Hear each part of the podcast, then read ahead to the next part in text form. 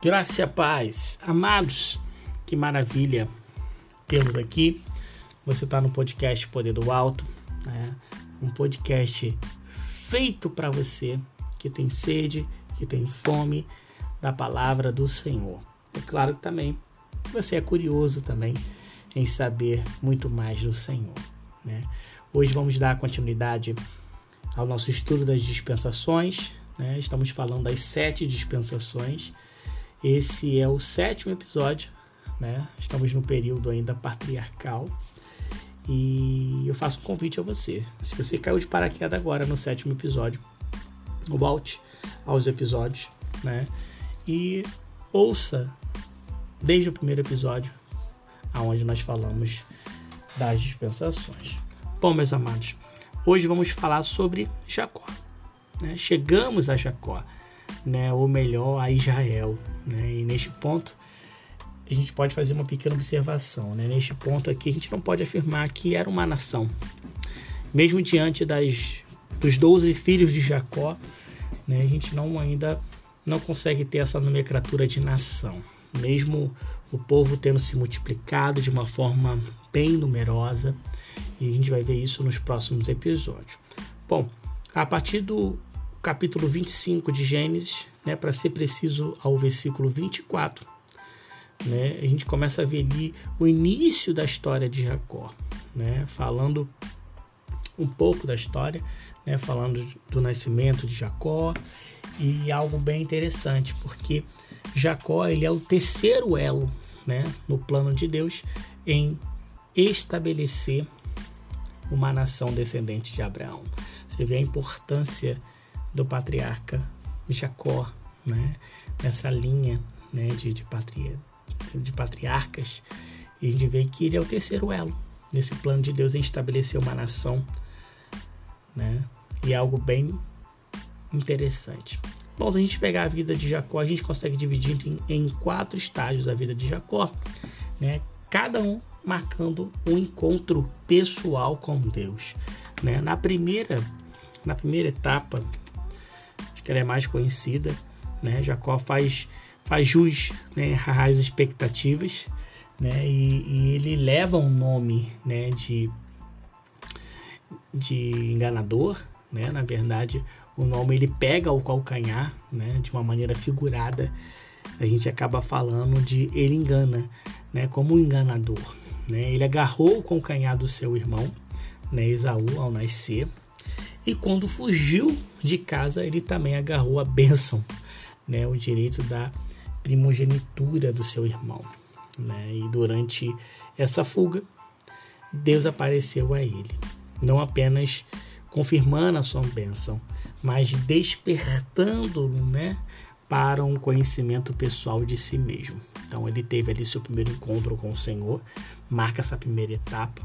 A segunda etapa Jacó ele é manipulado, enganado por Labão, né, o seu sogro. Então assim, é, Jacó experimenta a vida de uma em uma outra perspectiva, uma perspectiva de ser enganado, né? Já que ele era um enganador, agora ele, ele vê é, essa outra face de ser enganado. Então ocorre essa reviravolta, vamos dizer assim. Na primeira fase, Jacó simplesmente, se fosse na primeira fase, né, Jacó ele iria simplesmente desistir de Labão. Mas estamos falando da segunda fase, né? Dessa segunda fase, Jacó ele esperou um tempo. Ele esperou pela permissão de Deus para depois decidir partir. Então a gente vê aqui que a vida de Jacó começou a ter um, uma certa dependência do Senhor. E a gente conecta isso à terceira fase. Né? Jacó assume um novo papel de agarrador, vamos dizer assim. Né? Dessa vez, aos mar às margens do Rio Jordão, ele se apega a Deus e não quer que ele vá. Né? Segura bem, né? E, onde a gente fala que Jacó segurou o anjo, né? Ele ele percebeu, né? Jacó percebeu a sua dependência de Deus e Deus continuou a abençoá-lo, né? Então o seu relacionamento com Deus era tão central na vida dele que o nome de Jacó foi até mudado para Israel, né? Que significa ele lutou com Deus. Então é, você vê que nessa terceira fase o caráter né, de Jacó é bem mudado. Você a gente começa a ver essa dependência que Jacó começou a adquirir do Senhor. E isso é muito interessante a gente olhar para a história de Jacó. Já na última fase da vida de Jacó foi apreendida, vamos dizer assim, ele aprendeu, né? Deus realmente o segurou, né, ao responder o convite de José, né, para ir para ir ao Egito. Jacó deixou bem claro que que não queria tomar nenhuma decisão sem aprovação de Deus.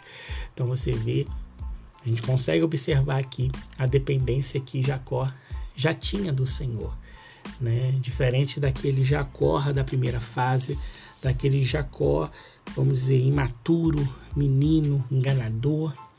Aqui a gente já consegue ver um Jacó transformado, né? Ele teve um encontro com o Senhor, ele foi transformado.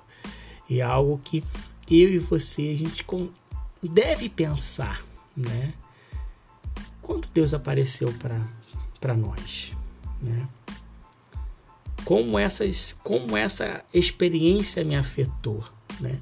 Quando eu tive um encontro com o Senhor. Como a minha vida foi transformada, né? Se eu tive encontro com o Senhor. Se você não teve encontro com o Senhor, quando você tiver um encontro com o Senhor, pense bem como a sua vida vai ser transformada. Né? Essas experiências, como essa experiência vai afetar a sua vida. Né? Às vezes você ainda está como o jovem Jacó, né? em sendo dominado né? Pelo, pelos seus desejos, sendo dominados pela sua, sua forma de pensar, mas chega um momento né, que a gente se comporta como esse velho Jacó, vamos dizer assim, apresentando né, a Deus os nossos desejos, apresentando a Deus os nossos planos, buscando a todo momento uma, uma aprovação de Deus antes de agir.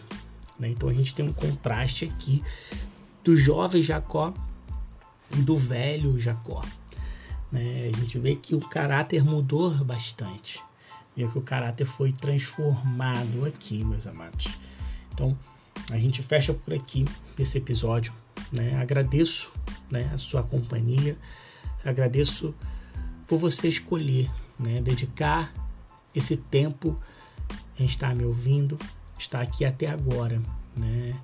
E você precisa estar no próximo episódio. Com certeza no próximo episódio né? Temos que completar isso juntos. Temos que completar esse estudo das dispensações. E eu te espero no próximo episódio. Né? Vamos falar ainda né, sobre o período patriarcal. Vamos falar um pouco sobre José. Né? Vamos falar um pouco sobre o Egito. Vai ser muito interessante. Bom, meus amados,